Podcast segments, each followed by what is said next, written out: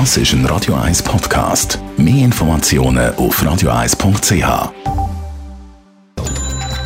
Netto. Das Radio 1 Wirtschaftsmagazin für Konsumentinnen und Konsumenten wird Ihnen präsentiert von Blaser Greinicher. Wir beraten und unterstützen Sie bei der Bewertung und dem Verkauf von Ihrer Liegenschaft blasergreinicher.ch Sabrina Margolin. Finanzmarktaufsicht FINMA hat das verhängte Verbot von der Durchführung von Firmenakquisitionen bei der Julius Baer Bank aufgehoben. Das schreibt Julius Baer in einer Mitteilung. Das Verbot ist vor gut einem Jahr ausgesprochen worden. Die FINMA hat der Bank untersagt, Zukäufe zu tätigen, die die operationellen Risiken und den Komplexitätsgrad der Organisation erheblich erhöht. Der Logistikkonzern Kühne und Nagel hat 215.000 Dosen vom chinesischen Corona-Impfstoff CoronaVac in die Ukraine geliefert. Es ist ist die erste Impfstofflieferung vom chinesischen Pharmaunternehmen Sinovac Biotech ins osteuropäische Land. Die Ukraine hat laut Mitteilung insgesamt 1,9 Millionen Impfstoffdosen von Sinovac bestellt. Der japanische Autobauer Honda ruft weltweit rund 761.000 Fahrzeuge zurück.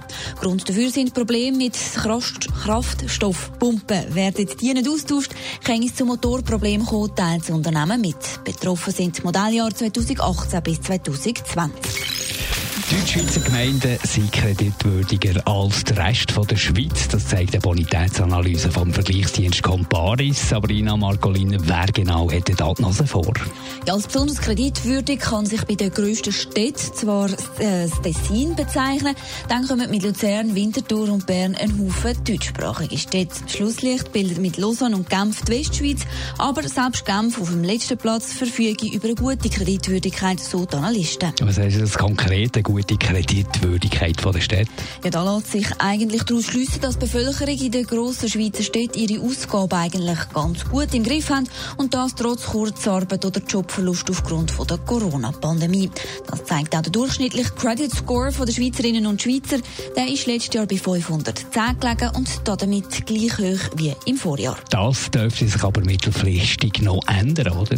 Richtig, das will private und Firmeninsolvenzen laut Analysten werden sich häufen und durch das den durchschnittlichen Credit Score negativ beeinflussen. Auch sind Spezialisten überzeugt, dass gerade Kurzarbeitsentschädigungen extrem geholfen haben während dem Lockdown. Nimmt die Arbeitslosenquote dann aber doch zu, dann werden wir das bei den Zahlungsausfällen und eben auch bei der Kreditwürdigkeit merken. Sabrina Marcolin zum Nachlesen, das Netto auf radio1.ch. Netto, das Radio 1 Wirtschaftsmagazin für Konsumentinnen und Konsumenten.